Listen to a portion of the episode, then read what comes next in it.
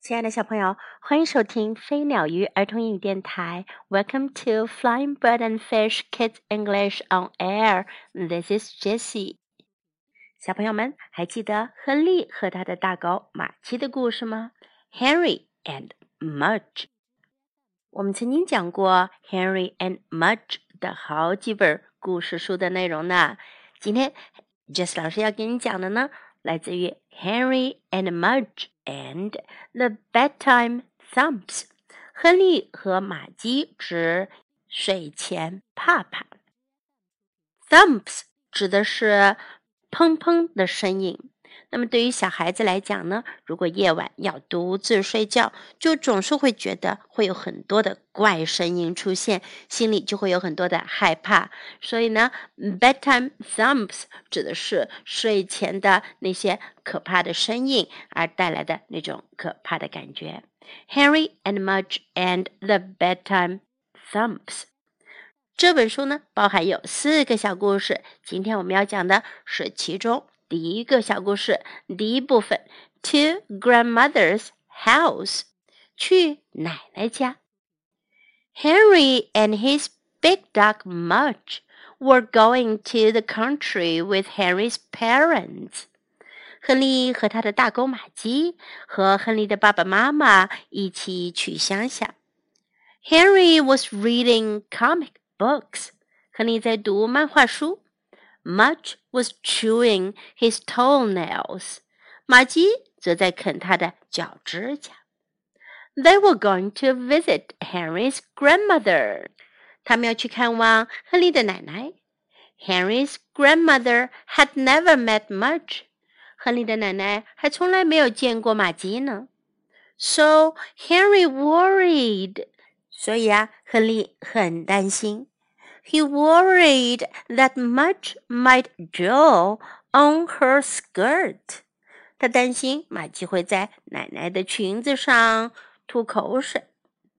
He worried that Mudge might eat her coffee table. 他还担心马吉会去啃奶奶的咖啡桌。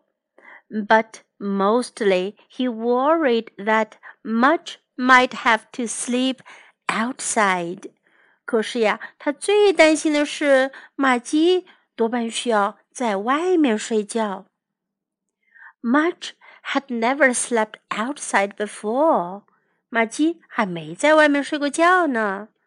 And if Mudge slept outside, Henry would be alone, trying to sleep in an empty room, in a strange house, in a dark yard, in the country。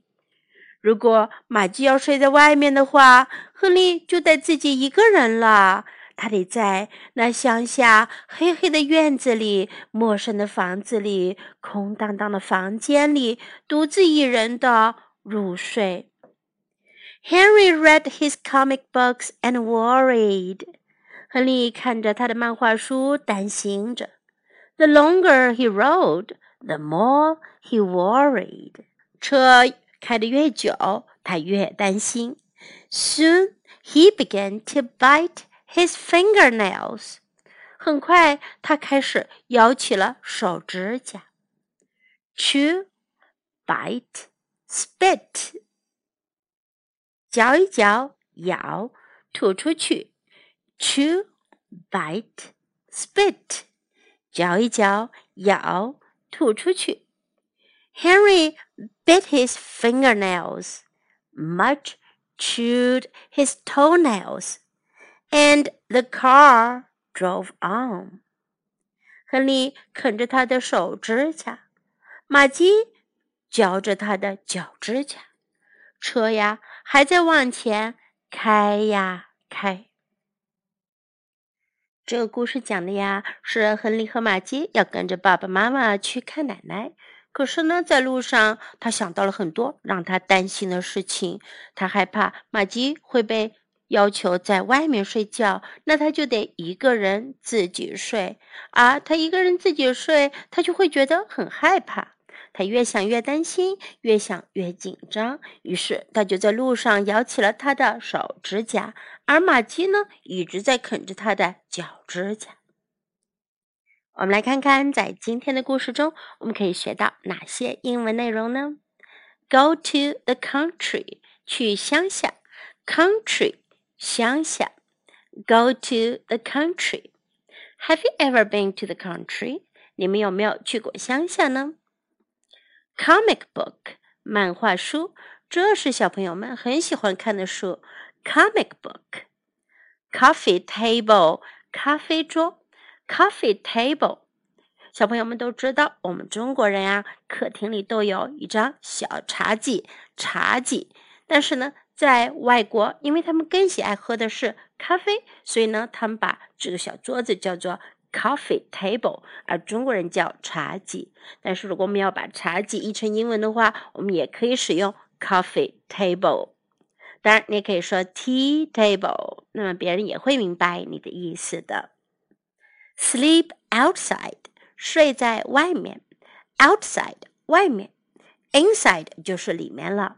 Sleep outside，那么相对应的就是 sleep inside。In an empty room，在空荡荡的房间里。Empty，空的。In an empty room。 In a strange house，在陌生的房子里。Strange。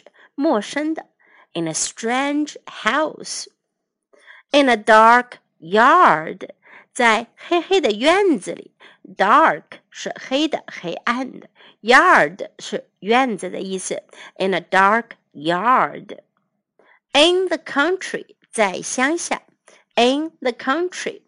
如果你有家人住在乡下，你就可以用这个短语来表达：My grandma lives in the country，我奶奶住在乡下，或者 My grandma and my grandpa live in the country。我的爷爷奶奶住在乡下。Bite his fingernails，咬他的手指甲。Finger 是手指的意思，nail 就是指甲，fingernail 手指甲。 Bite his fingernails。最后我们再来学三个动词 chew 的意思呢是咀嚼，把食物放在嘴巴里面去咬碎它，叫 chew，反复的咀嚼 chew。第二个词呢是 bite，bite 也是嘴巴的动作，表示咬 bite，bite。然后还有一个嘴巴的动作是 spit，吐出来，spit。吐出来，spit 也可以指吐口水或者吐痰，你就可以叫别人 "Don't spit in public"，叫别人不要在公众场所随地吐口水或者吐痰。"Don't spit in public." Now let's listen to the story once again. Henry and Mudge in the Bedtime Thumps.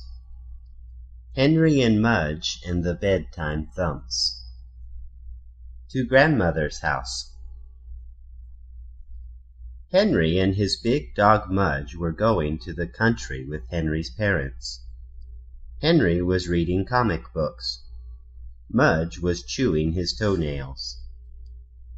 They were going to visit Henry's grandmother. Henry's grandmother had never met Mudge, so Henry worried. He worried that Mudge might drool on her skirt. He worried that Mudge might eat her coffee table. But mostly he worried that Mudge might have to sleep outside. Mudge had never slept outside before. And if Mudge slept outside, Henry would be alone, trying to sleep in an empty room, in a strange house, in a dark yard in the country. Henry read his comic books and worried. The longer he rode, the more he worried. Soon he began to bite his fingernails. Chew, bite, spit. Chew, bite, spit. Henry bit his fingernails. Mudge chewed his toenails, and the car drove on. 今天的故事呀，是 Henry and Mudge and the Bedtime Thumps 的第一个部分，别忘了明天继续收听后面的部分哦。Until next time, goodbye.